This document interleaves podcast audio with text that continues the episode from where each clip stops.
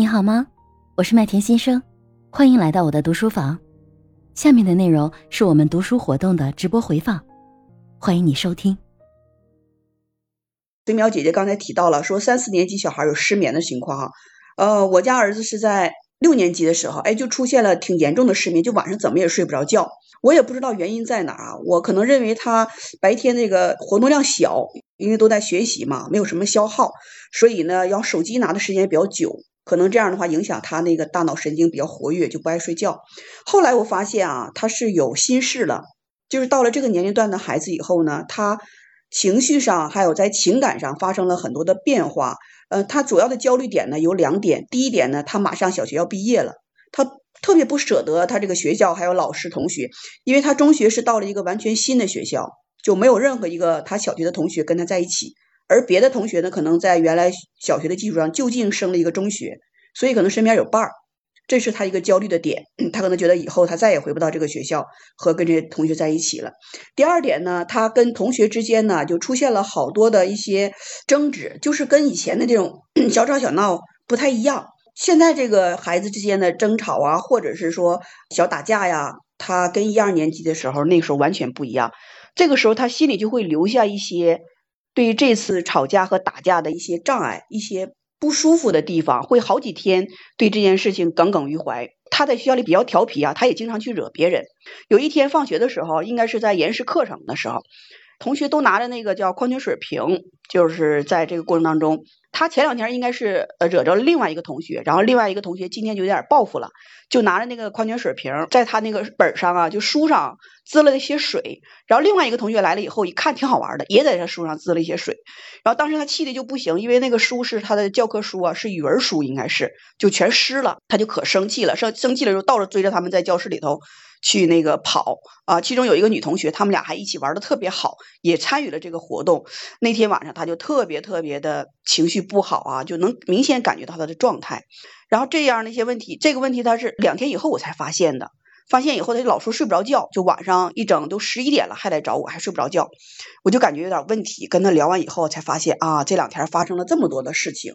然后我就跟他去聊了一下，我说：“哎呀，这个同学，那那确实那个书都，我说书拿回来吗？他说没有，在书学校里晾着呢，糟糕的很透顶了那个书。他这个事情对他来说影响特别大。然后我说那怎么办呢？他也没有办法，孩子非常困惑，不知道该怎么去解决他跟同学之间的这个矛盾。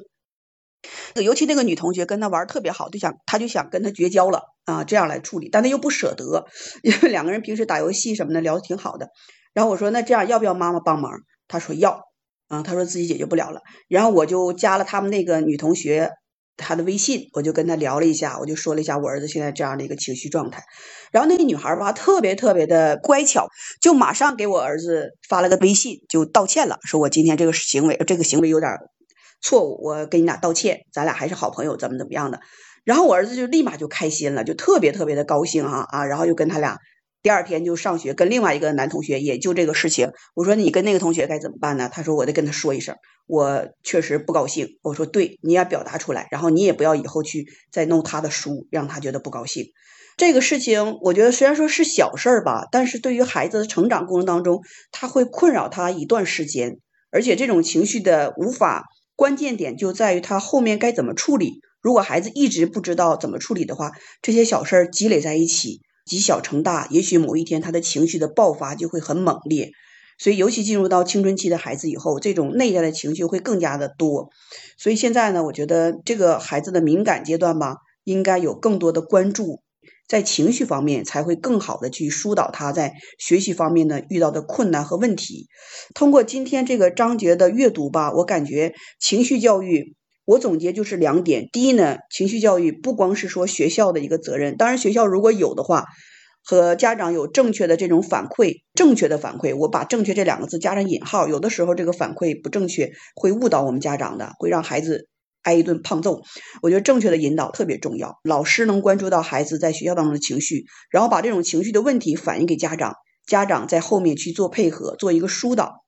第二呢，就是很重点的一部分啊，我觉得大部分应该是在于说家长对于孩子情绪的关注，就是家庭教育这一块儿，然后让孩子在两方面都能得到心理的疏导和缓解。